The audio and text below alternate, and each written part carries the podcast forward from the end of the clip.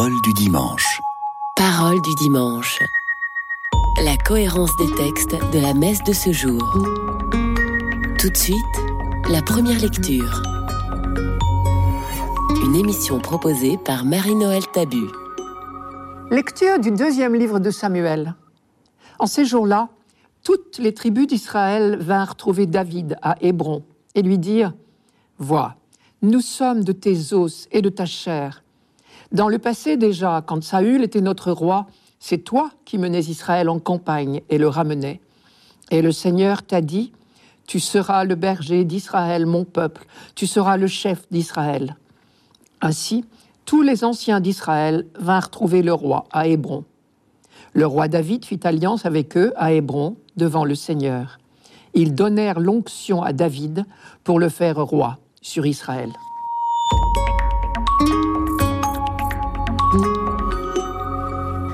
Texte est un peu compliqué à première vue, parce que David est appelé roi, et en même temps, on voit les anciens d'Israël qui viennent le trouver à Hébron pour lui demander de devenir leur roi.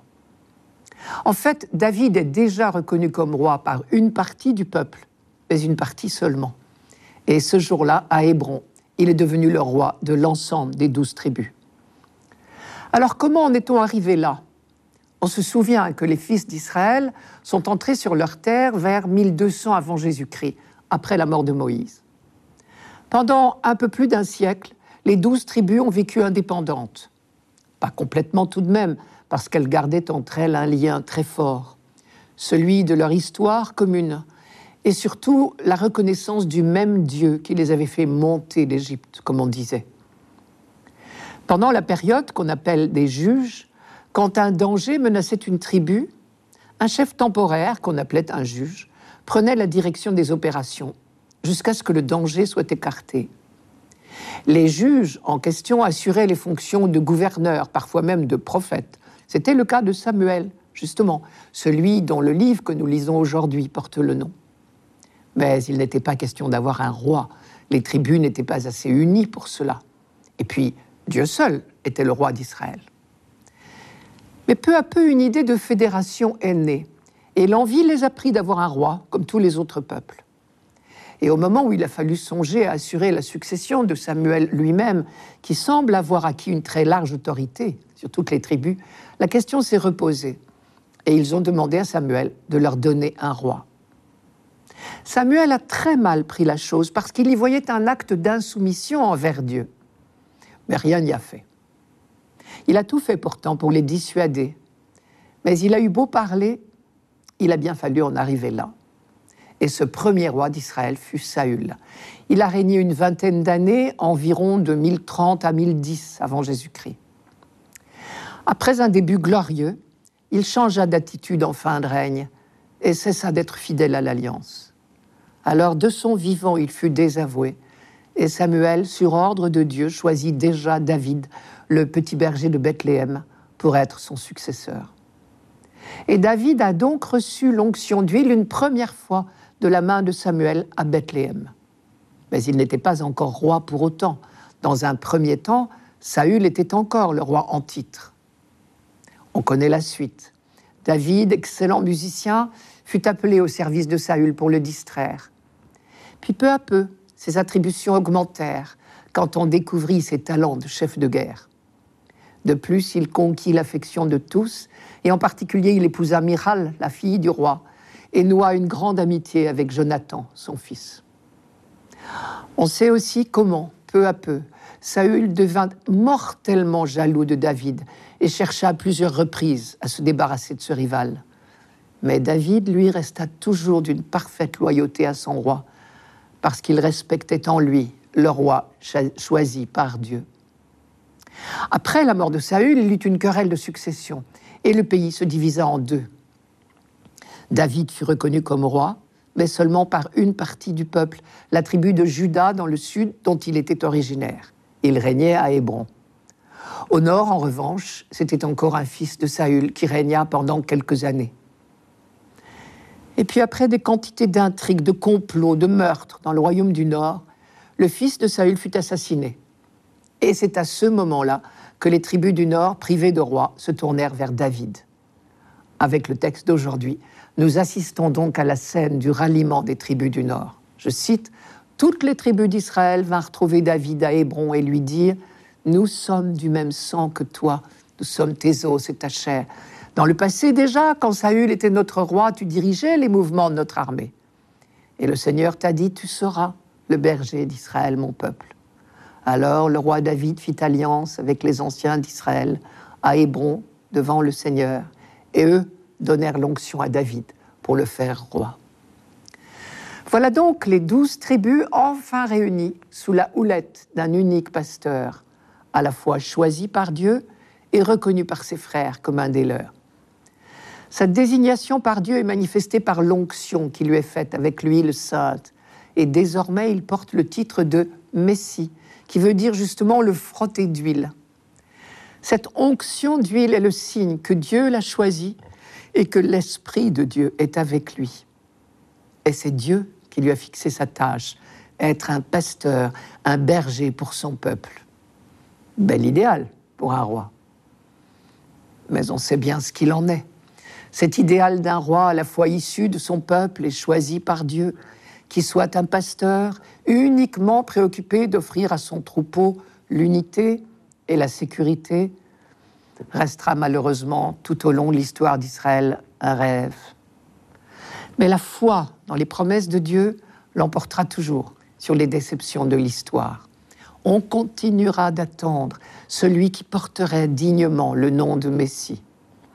Mille ans après David, un de ses lointains descendants, qu'on appellera souvent fils de David, inaugurera enfin ce règne définitif. Et il dira de lui-même, je suis le bon pasteur.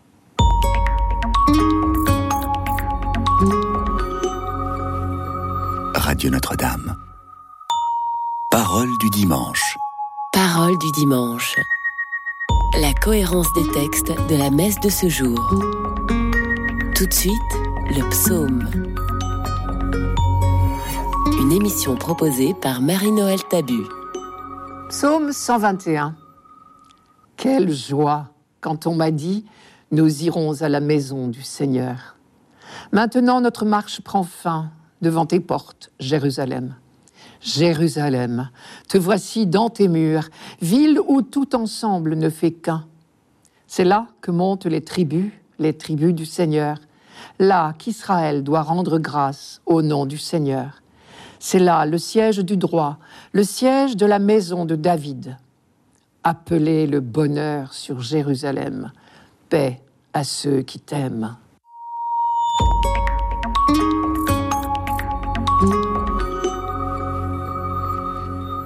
Maintenant notre marche prend fin devant tes portes, Jérusalem. C'est un pèlerin qui parle. Son groupe vient d'arriver aux portes de la ville sainte, enfin. Nous sommes après l'exil à Babylone, le temple détruit, dévasté, profané par les troupes de Nabuchodonosor, a été reconstruit vers 515 avant Jésus-Christ. La ville aussi a été rebâtie. Notre pèlerin constate avec joie Jérusalem, te voici dans tes murs. Et il continue, ville où tout ensemble ne fait qu'un. Il parle de l'assemblage des constructions, bien sûr, mais aussi de l'unité du peuple autour de cette ville où l'on s'assemble pour renouveler l'alliance avec Dieu. Une promesse commune, un destin commun maintiennent ce peuple dans l'unité. Et si Dieu a ordonné de venir régulièrement en pèlerinage à Jérusalem, c'est pour maintenir justement l'unité du peuple dans la ferveur et la joie de l'alliance. Car ce pèlerinage, comme tous les autres, obéit à un ordre de Dieu. C'est là que montent les tribus, les tribus du Seigneur. C'est là qu'Israël doit rendre grâce au nom du Seigneur, dit le psaume. Le mot tribu est un rappel de l'Exode. Le mot monter également Jérusalem est située sur la hauteur, on le sait bien, il faut y monter, c'est vrai. Mais le mot monter est aussi une allusion à la libération d'Égypte. Quand on parle de cette libération, on dit Dieu nous a fait monter du pays d'Égypte. Et désormais, on monte à Jérusalem en pèlerinage. Et on monte vraiment. Le pèlerinage se fait à pied, parfois de très loin, dans la fatigue, la chaleur, la soif. mais aussi la ferveur du coude à coude et des difficultés surmontées ensemble. Entre parenthèses, nos parcours en autocar de Jéricho à Jérusalem, par exemple, ne peuvent pas assurer de la même manière cette cohésion du groupe et cette ferveur commune. Quand le pèlerin de notre psaume s'exclame Maintenant notre marche prend fin, il exprime tout à la fois l'émerveillement devant le spectacle de la ville et le soulagement d'être arrivé enfin. Donc on monte à Jérusalem, comme les tribus sont montées du pays d'Égypte, sous la conduite de Moïse, puis de Josué, grâce à la protection du Dieu libérateur. Dans le verset, c'est là que montent les tribus, les tribus du Seigneur. L'expression tribu du Seigneur, elle aussi, est un rappel de l'alliance, au moins pour deux raisons. D'abord, l'emploi du nom Seigneur. C'est le fameux nom révélé à Moïse dans le buisson ardent. Quant à la préposition du, les tribus du Seigneur, elle dit l'appartenance qui est justement caractéristique de l'alliance. L'une des formules de l'alliance, on pourrait presque dire sa devise, était Vous serez mon peuple et je serai votre Dieu. Et si l'on monte à Jérusalem chaque année pour la fête des tentes, c'est pour se retremper dans la ferveur de l'alliance, au cours des multiples célébrations qui en déploieront tous les aspects. Mais le point commun de toutes ces célébrations, ce sera l'action de grâce au Dieu d'Israël pour son alliance et sa fidélité. C'est là que montent les tribus du Seigneur. C'est là qu'Israël doit rendre grâce au nom du Seigneur rendre grâce au nom du Seigneur. C'est précisément la vocation d'Israël. Tant que l'humanité tout entière n'aura pas reconnu son Seigneur, c'est le rôle d'Israël au milieu des nations d'être le peuple de l'action de grâce. En même temps, on donne l'exemple en quelque sorte, en attendant le jour béni où toutes les nations seront ici rassemblées. Je reprends le psaume, c'est là le siège du droit, le siège de la maison de David. Toute l'espérance attachée à la famille de David est redite là. On se souvient de la promesse faite à David par le prophète Nathan, je vous la rappelle. Lorsque tes jours seront accomplis et que tu seras couché avec tes pères, j'élèverai ta descendance après toi, celui qui sera issu de toi-même, et j'établirai fermement sa royauté. Deuxième livre de Samuel, chapitre 7. Depuis cette promesse, on attend le roi idéal qui gouvernera selon le cœur de Dieu, c'est-à-dire selon le droit et la justice. Quand ce psaume est chanté après l'exil à Babylone, il n'y a plus de roi sur le trône de David. Mais la promesse demeure, car Dieu ne peut pas se renier lui-même, comme dira Saint Paul. Et si on rappelle solennellement cette promesse dans les célébrations, c'est pour raviver l'espérance. Le jour de Dieu viendra. Ce jour-là, il y aura de nouveau un roi sur le trône de David, un roi juste, un roi qui permettra enfin à Jérusalem d'accomplir sa vocation d'être la ville de la paix, comme le dit son nom. Car le souhait adressé à Jérusalem dans les derniers versets, appelé le bonheur, littéralement la shalom, sur Jérusalem, paix, shalom à ceux qui t'aiment. Ce n'est pas seulement un vœu pieux, une phrase gentille, comme on peut s'en dire quand on se retrouve. C'est le cri du cœur. La vocation donnée à Abraham et à ses descendants, c'est d'être déjà sur cette terre les témoins de la paix que seul Dieu peut donner. Des siècles plus tard, nous fêtons celui qui a inauguré le règne tant espéré par des générations de pèlerins de la ville sainte. Règne de vie et de vérité, règne de grâce et de sainteté, règne de justice, d'amour et de paix, comme le dit la superbe préface de la fête du Christ roi. C'est déjà cette espérance qui soulève les pèlerins dès le début du pèlerinage. Quelle joie quand on m'a dit, nous irons à la maison du Seigneur.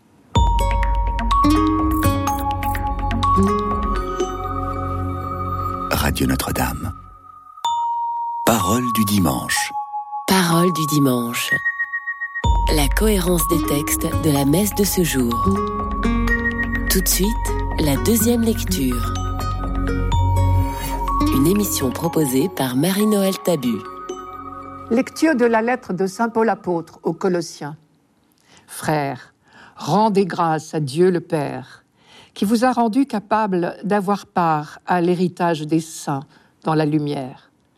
Nous arrachant au pouvoir des ténèbres, il nous a placés dans le royaume de son Fils bien-aimé. En lui, nous avons la rédemption, le pardon des péchés. Il est l'image du Dieu invisible, le premier-né avant toute créature. En lui, tout fut créé dans le ciel et sur la terre. Les êtres visibles et invisibles, puissance, principauté, souveraineté, domination, tout est créé par lui et pour lui. Il est avant toute chose et tout subsiste en lui. Il est aussi la tête du corps, la tête de l'Église. C'est lui le commencement, le premier-né d'entre les morts, afin qu'il ait en tout la primauté. Car Dieu a jugé bon qu'habite en lui toute plénitude, et que tout par le Christ lui soit enfin réconcilié, faisant la paix par le sang de sa croix, la paix pour tous les êtres sur la terre et dans le ciel.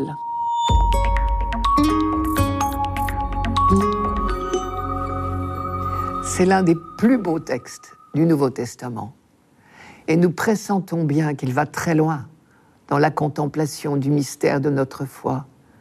Il résonne comme un credo, une synthèse du mystère du Christ tel que Paul et les premiers chrétiens ont pu le découvrir.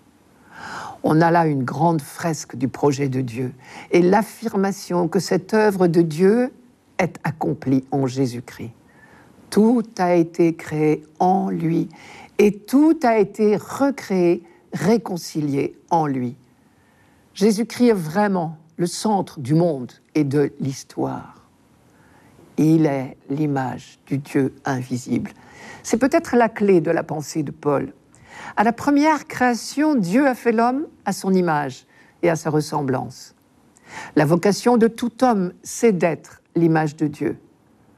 Or, le Christ est l'exemplaire parfait, si l'on ose dire. Il est véritablement l'homme à l'image de Dieu. En contemplant le Christ, nous contemplons l'homme tel que Dieu l'a voulu.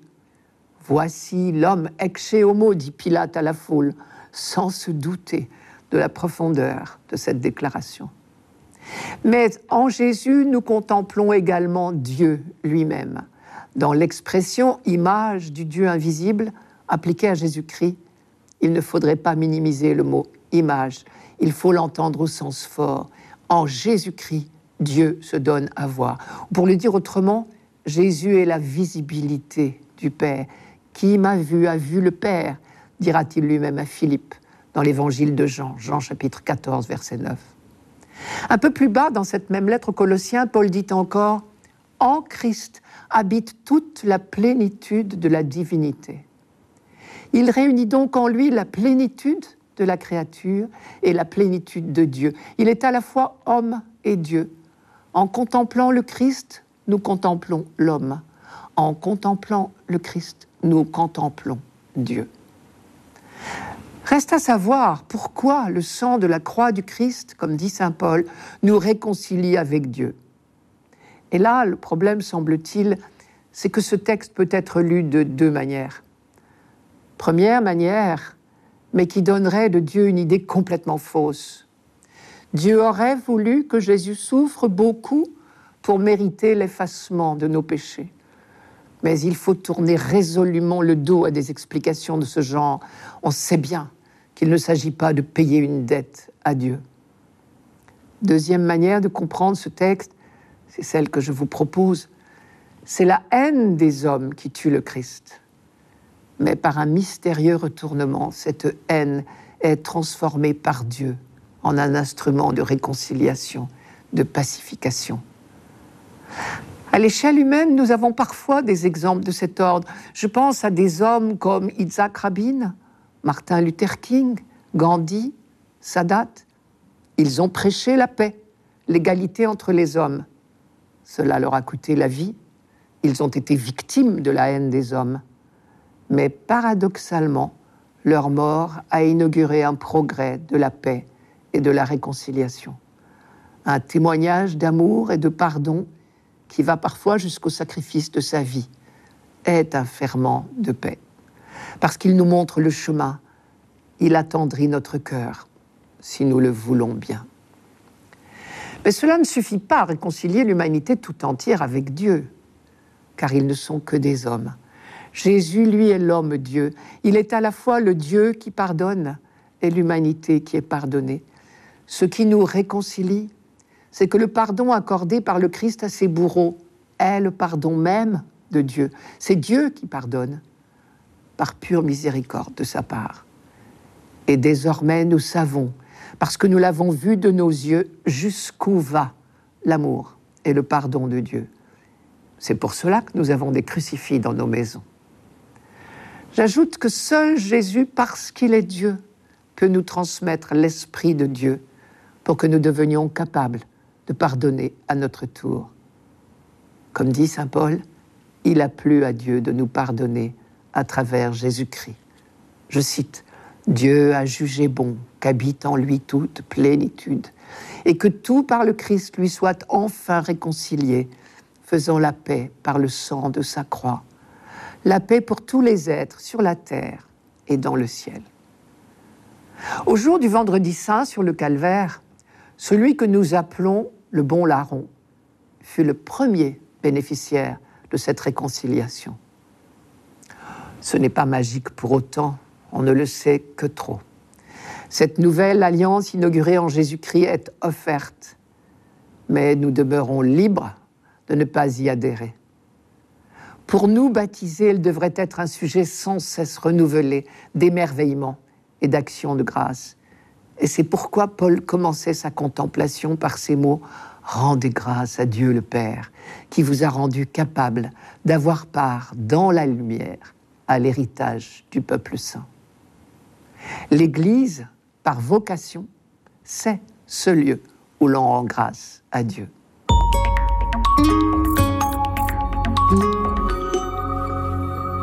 Radio Notre-Dame. Parole du dimanche. Parole du dimanche. La cohérence des textes de la messe de ce jour. Pour finir, l'Évangile. Une émission proposée par Marie-Noël Tabu. Évangile de Jésus-Christ selon Saint Luc. En ce temps-là, on venait de crucifier Jésus. Et le peuple restait là à observer.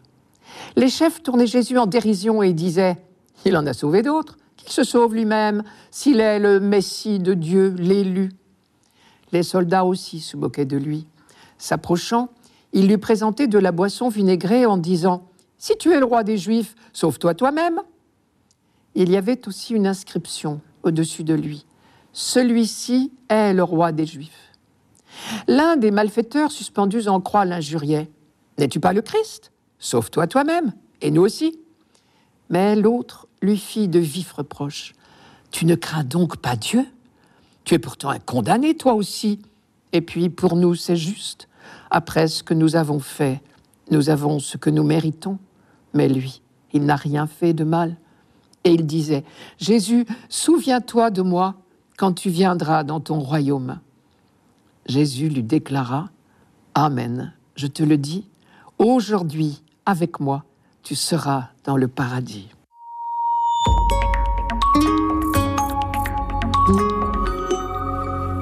Trois fois retentit la même interpellation à Jésus crucifié. Si tu es, si tu es le Messie, ricanent les chefs. Si tu es le roi des Juifs, se moquent les soldats romains. Si tu es le Messie, injurie l'un des deux malfaiteurs, crucifié en même temps que lui. Au passage, on note que chacun interpelle Jésus à partir de sa situation personnelle. Les chefs religieux du peuple juif attendent le Messie, l'élu de Dieu. Et à leurs yeux, il en a bien peu l'air. Les soldats romains, membres de l'armée d'occupation, ricanent sur ce prétendu roi, si mal défendu. Quant au malfaiteur, il attend quelqu'un qui le sauve de la mort. Lui aussi en appelle au Messie. Ces trois interpellations ressemblent étrangement au récit des tentations dans le désert, au début de la vie publique de Jésus. C'était au chapitre 4 de Luc. Trois interpellations, là aussi, par le diable cette fois. Je vous les rappelle. Si tu es le Fils de Dieu, si tu es le Fils de Dieu, ordonne à cette pierre de devenir du pain. Si tu es le Fils de Dieu, jette-toi en bas, car il est écrit, il donnera pour toi à ses anges l'ordre de te garder. Et la deuxième tentation concernait justement le titre de roi. Le tentateur lui avait fait voir d'un seul regard tous les royaumes de la terre et lui avait dit, Je te donnerai tout ce pouvoir et la gloire de ces royaumes, car cela m'appartient. Je le donne à qui je veux. Toi donc, si tu te prosternes devant moi, tu auras tout cela. Dans ces deux moments de la vie du Christ, tel qu'elle rapporté par Saint Luc, la question est au fond la même. Quel est le rôle du Messie? Est-ce un chef politique ou religieux? Quelqu'un qui a tout pouvoir pour tout arranger Un roi tout-puissant Si c'est cela, Jésus ne répond évidemment pas à ce schéma. Ce condamné, crucifié comme un malfaiteur, n'a pas grand-chose apparemment d'un roi de l'univers. Il ne répond rien d'ailleurs à ces mises en demeure de montrer enfin son pouvoir. Dans l'épisode des tentations, à chacune des provocations du diable, Jésus avait répondu par une phrase de l'Écriture. Il est écrit, ce n'est pas seulement de pain que l'homme doit vivre. Il est écrit, tu te prosterneras devant le Seigneur ton Dieu, et c'est lui seul que tu adoreras. Il est dit, tu ne mettras pas à l'épreuve le Seigneur ton Dieu. Sur la croix, au contraire, Jésus ne répond pas. Il ne dit rien tout au long de cette scène de provocation. Et pourtant, l'interpellation est de taille, mais si il l'est, et il le sait, Or, le Messie est celui qui sauvera le monde. Il devrait donc bien se sauver lui-même. Cela, c'est notre logique humaine. C'est la logique de ses interlocuteurs. Et c'est de cela qu'il meurt. Il meurt de n'avoir pas été conforme à leur logique, à leur idée du Messie. Mais Jésus sait, lui, que Dieu seul sauve. Il attend son propre salut de Dieu seul. Il n'a donc rien à ajouter, rien à répondre. Il attend dans la confiance. Il sait que Dieu ne l'abandonnera pas à la mort. Les tentations sont une fois pour toutes surmontées. Il est resté fidèle à sa mission. Il ne s'est pas dérobé aux conséquences. Le voilà livré totalement aux mains des hommes. Que pourrait-il répondre de plus à ses adversaires Donc il se tait? En revanche, cet épisode des injures est encadré dans l'évangile de Luc par deux paroles de Jésus, deux paroles de pardon. La deuxième, nous venons de l'entendre. C'est la phrase adressée à celui que nous appelons le bon larron. La première est rapportée par Luc juste avant le passage d'aujourd'hui. Je vous la rappelle. Père, pardonne-leur. Ils ne savent pas ce qu'ils font. Parole humaine et divine à la fois, puisqu'il est l'homme Dieu le pardon accordé par le Christ à ses bourreaux est le pardon même de Dieu. En Jésus, homme et Dieu, c'est Dieu qui pardonne. Nous sommes réconciliés. Il nous suffit d'accueillir cette réconciliation. Et c'est très exactement ce que fait celui qui nous est donné en exemple, le bon larron. Il reconnaît Jésus comme le Messie, il l'appelle au secours. Prière d'humilité et de confiance, il lui dit, souviens-toi ce sont les mots habituels de la prière que l'on adresse à Dieu. À travers Jésus, c'est donc au Père qu'il s'adresse. Jésus, souviens-toi de moi quand tu viendras inaugurer ton règne. On a envie de dire, il a tout compris. Et Jésus lui répond, Amen, je te le déclare. Aujourd'hui avec moi, tu seras dans le paradis. Aujourd'hui. L'attitude de vérité et d'humilité de cet homme qui n'était certainement pas un enfant de cœur, comme on dit, est la seule condition pour que ce jour soit l'aujourd'hui du salut pour lui. C'était Parole du dimanche, une émission présentée par Marie-Noël Tabu. Rendez-vous dimanche prochain.